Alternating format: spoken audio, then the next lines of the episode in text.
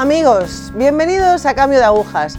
Hoy con nosotros se sienta Filomena. ¿Qué tal? ¿Cómo estamos? Gracias por estar aquí. Gracias por la invitación, Cristina. Es un placer estar aquí. ¿Puedes contarnos un poco de ti?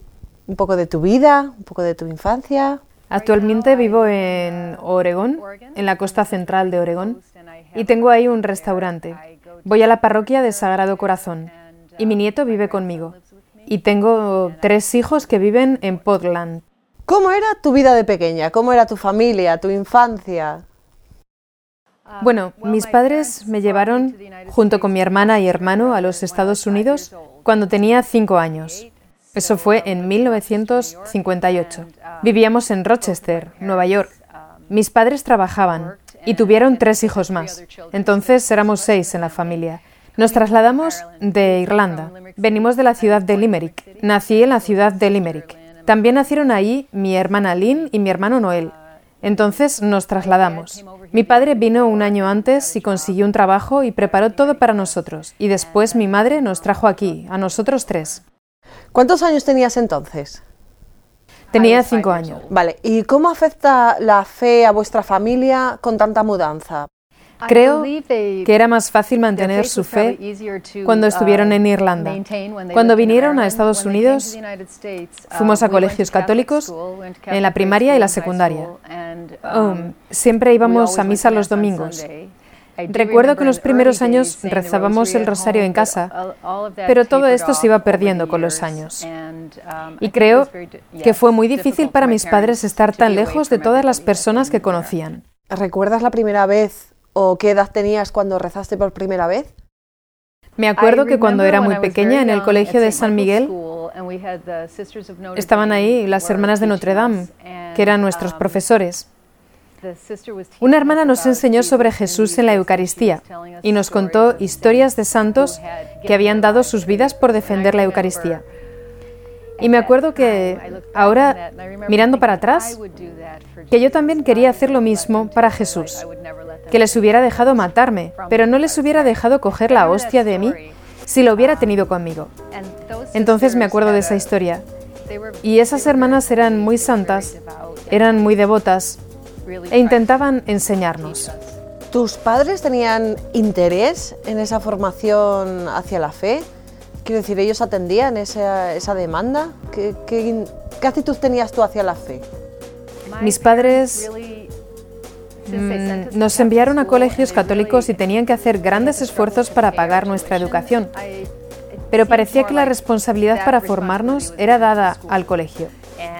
Mis padres no nos hablaron mucho de la fe en casa, pero mi madre sí dijo cosas de Dios, como Dios no se cambia, somos nosotros quienes cambiamos. Y cosas así. Pero mi madre y mi padre, con el paso del tiempo aquí en Estados Unidos, hubo mucho alcohol en nuestra casa. Y esto creó conflictos. Y sucedieron varias cosas que fueron difíciles para nosotros. Mi familia asistía a encuentros con otros irlandeses los fines de semana. Algunas personas que vivían en Buffalo y Toronto venían aquí. Había mucha fiesta, comida, cantos y alcohol. Nuestra vida consistía en eso. Y claro, se nos fue de las manos con el tiempo. ¿Cuántos años tenías entonces? Bueno, yo tenía... Me acuerdo que cuando era adolescente, cuando tenía 16 años, en esa etapa de mi vida, la edad legal para beber en Nueva York era 18, pero me acuerdo que bebía con mi madre a los 16 años y con mis hermanas. Y vino a ser una adicción, aunque no era tanto como lo iba a ser más tarde en mi vida. Y esto distorsionó toda la realidad vino a ser la cosa más importante en ese momento. Ir a misa siempre era muy importante, pero creo que era así más por la consecuencia que suponía no ir, un pecado mortal. No sé si me explico. Durante todo este tiempo en el que bueno, tu conciencia no estaba, estabas borracha, volvías otra vez a Dios, te encontrabas otra vez, no sé, con esa fe, aquello te rescataba un poco. Creo que Pensaba que estaba bien, porque era lo habitual. Y no nos mezclábamos tanto con otras familias, porque estábamos con todos los irlandeses. Y yo siempre admiraba a mi padre, era un hombre muy bueno, aunque tenía el problema del alcohol, porque era mi madre la que tenía más problema con el alcohol. Nunca sentía que estaba bien con la iglesia o con Dios. Siempre sentía que faltaba algo, pero no estaba segura qué era. Solo necesitaba ir a misa, confesarme, por lo menos las veces imprescindibles, y así estar más o menos bien con Dios. Creo que estaba escondiéndome de Él en realidad, ¿sabes? ¿Cómo eran tus amigos? ¿Cómo eran las influencias en ese tiempo? No tenía muchos amigos. Tenía una amiga en el instituto que fue una mala influencia para mí.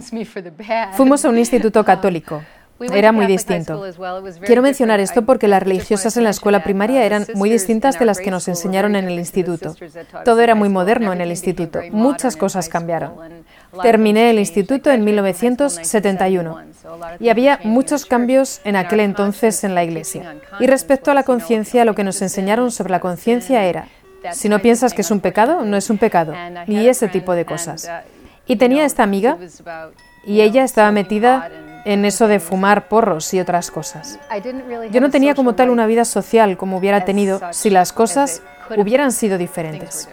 Vale, ¿cuáles eran tus proyectos, tus metas, tus ansias, tus deseos en ese momento? No tenía ninguna idea de qué podría ser el futuro. La única cosa que sabía era que tenía muchas ganas de vivir en Irlanda, porque en realidad nunca quería irme de allí. Y ah, cuando terminé el instituto no fui a la universidad. Trabajé en Kodak y trabajé allí algunos años y conocí a mi marido, que era también de Irlanda. Era cantante y era de la misma ciudad que yo. Mis padres sabían quiénes eran sus padres y cosas así. Y me casé con él. Y fuimos a Irlanda y vivimos allí por 10 años, en 1980. Vivimos allí durante 10 años y mi primer hijo nació allí. Has mencionado anteriormente tus problemas con el alcohol. En ese momento o ahora ves con los ojos de la fe toda la problemática que esa vida de, fiesta, de alcohol, te llevaba, porque a veces pasan estas cosas a tu alrededor, pero si está Dios, digamos que esto es como que te salva, esto no te influye.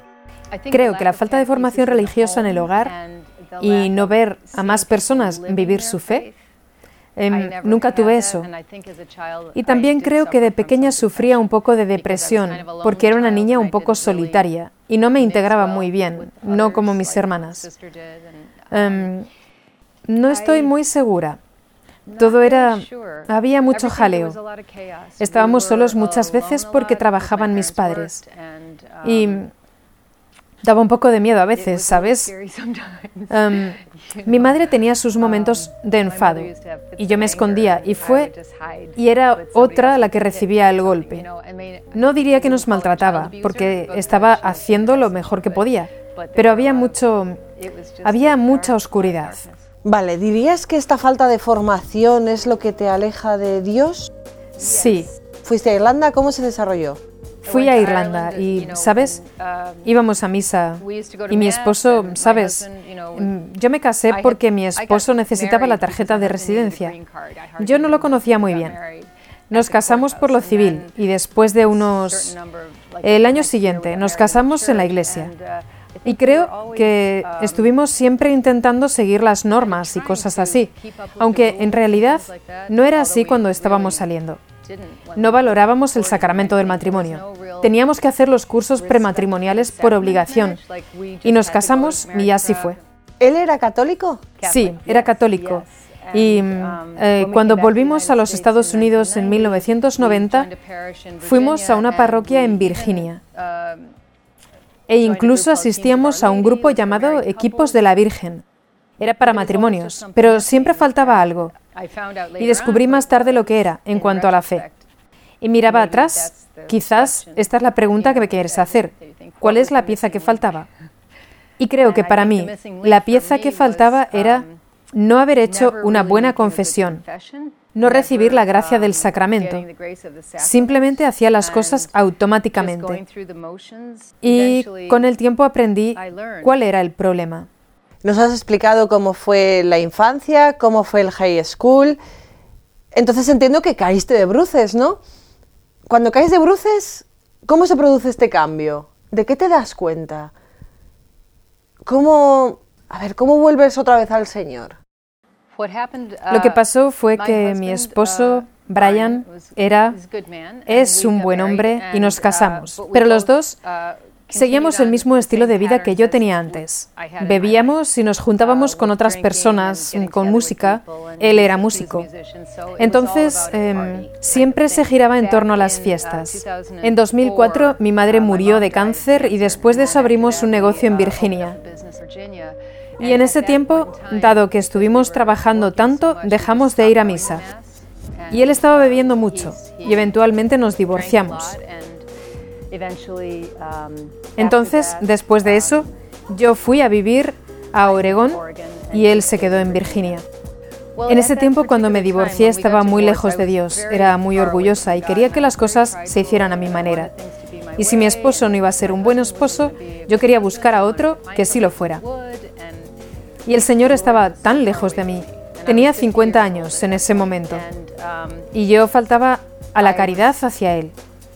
Sabes, él era alcohólico, casi se muere, pero yo no estaba dispuesta a llevar esa cruz. Y mirando atrás, es fácil ver las cosas ahora, pero um, cuando vine a Oregón, tomé la decisión de no creer en Dios. No quería creer en Dios. Quería vivir mi vida como me daba la gana. Y no quería admitir que era pecado lo que estaba haciendo. Vale, en ese momento tomas la decisión de rechazar a Dios. ¿Nunca clamaste a Dios, por favor, ayúdame, por favor, estate ahí, no quiero seguir con esta vida? Bueno, creo que estaba intentando engañarme a mí misma. De hecho, intentaba volver a la iglesia durante mis primeros años en Oregón, porque mi amiga Dawn vi que iba a misa con su hijo y pensé, oh, quizá yo también voy a ir a misa. Y así empecé a ir de nuevo a misa y a confesarme y las demás cosas. Y pensaba que las cosas iban bien, pero siempre me faltaba algo, como un código que te permite llegar a Jesucristo, ¿sabes? Y sí, con el tiempo lo descubrí.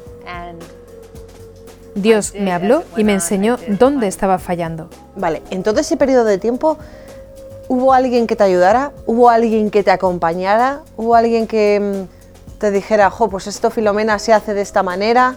¿Alguien que te sirviera de referencia? Bueno, creo que estaba tan metida en el pecado porque estaba siempre bebiendo y saliendo con hombres y personas y en las fiestas. Mi negocio tenía éxito y había mucho orgullo, un orgullo mal sano. Um, y creo que estaba tan metida en ese mundo que no veía incluso... En un momento sí sentía, antes de tener esta experiencia, que Dios se había alejado de mí.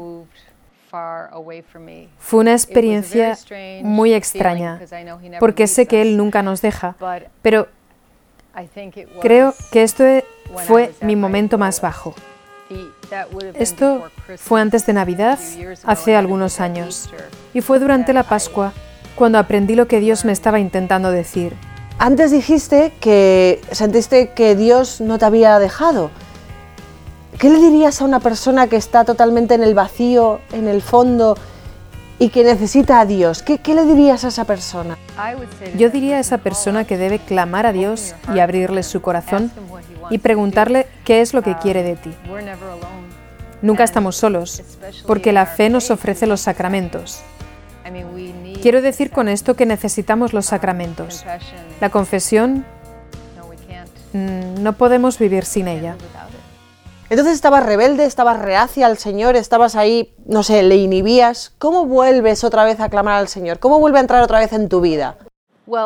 Bueno, yo tenía una amiga muy buena, Dawn.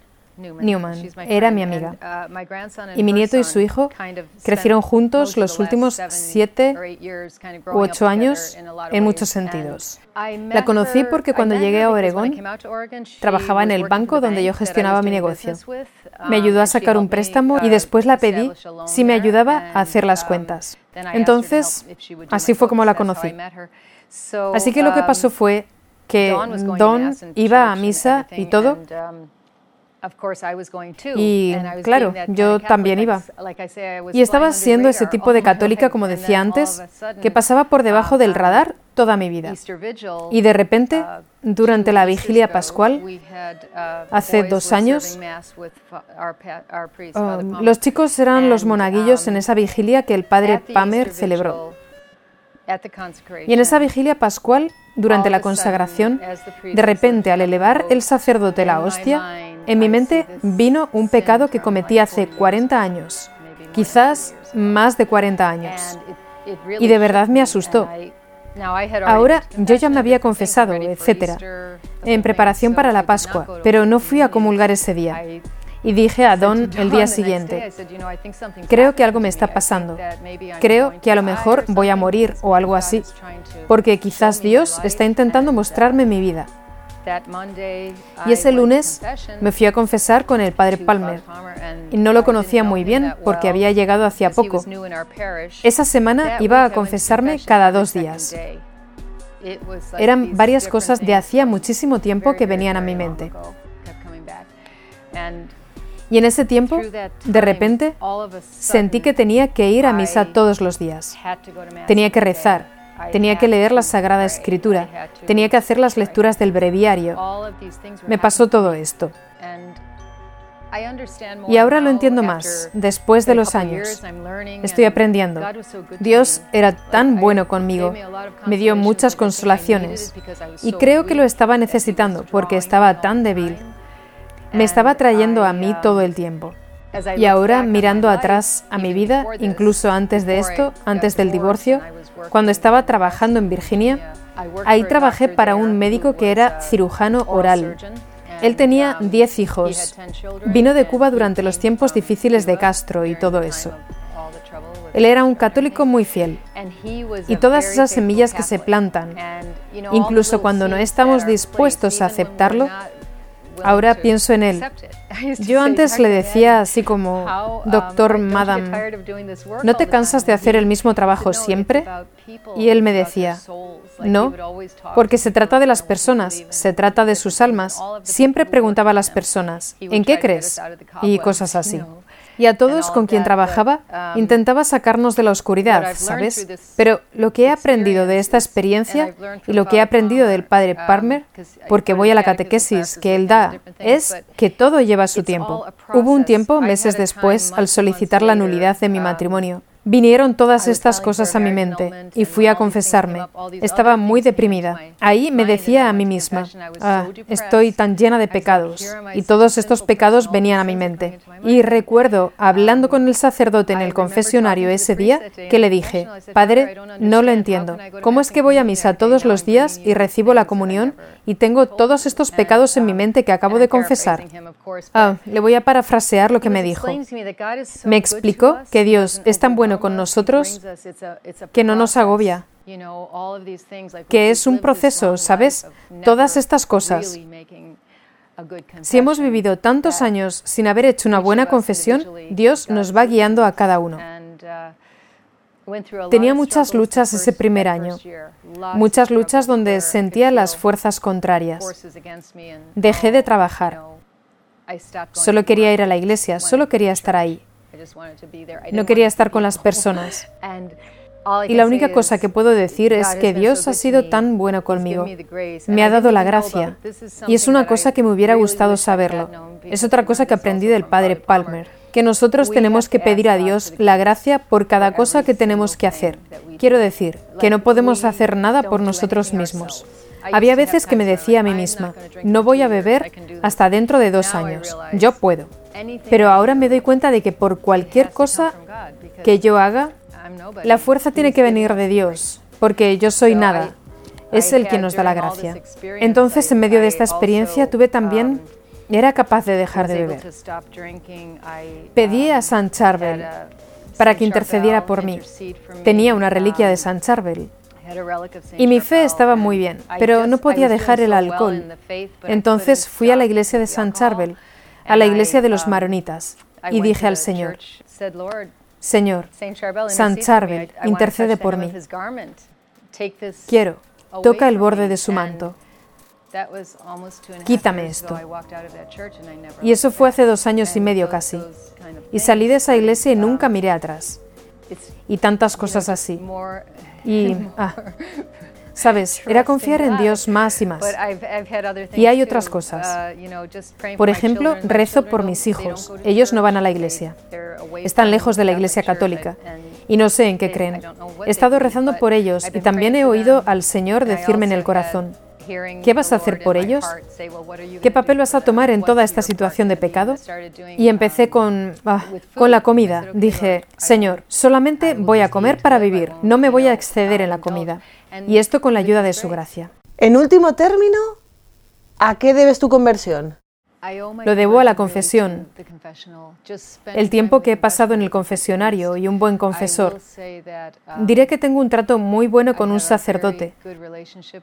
Le considero como mi director espiritual, en cuanto que le puedo enviar una pregunta. Ahora no lo agobio con mi vida. Pero cuando sucede algo que posiblemente viene del diablo, o algo así, siempre se lo cuento y confío en él. Y la confesión, la comunión y la exposición del Santísimo. Tenía muchas experiencias cuando sucedió todo esto. Cuando iba a la adoración, a veces no podía hablar. Simplemente quería quedarme ahí por horas. Y sabes, Jesús nos está llamando a acercarnos a Él. Y no podemos estar y no podemos estar más cerca que cuando lo recibimos en la comunión. Entonces, para mí la misa diaria es lo más importante y la confesión. Y en mi vida de antes nunca me gustaba confesarme. De verdad, no podía hacerlo. Pero ahora, en cambio, me gusta confesarme. ¿Qué le dirías a esa persona que te está viendo y que tiene miedo o que tiene vergüenza o que se pone muy nervioso cuando va a confesarse? Yo diría a esa persona, toma tu cruz y vete al confesionario. Y confía que el sacerdote te va a ayudar a hacerlo. Porque yo estaba aterrorizada la primera vez que fui a confesarme y no conocía muy bien al sacerdote. Tenía mucha vergüenza y me sentía muy mal, porque al fin y al cabo estamos agradando al Señor. Y nos está siempre esperando. Y quiere que vayamos a Él. Nos llama constantemente. Entonces, creo que en esta vida esto es lo que necesitamos. Necesitamos estar con Dios. Filomena, me he quedado sin tiempo, lo siento. Muchísimas gracias por estar hoy con nosotros. Gracias por invitarme, Cristina. Estoy encantada. Amigos, pues qué importante es la confesión y qué importante también es tener un buen confesor. Gracias, gracias por estar ahí.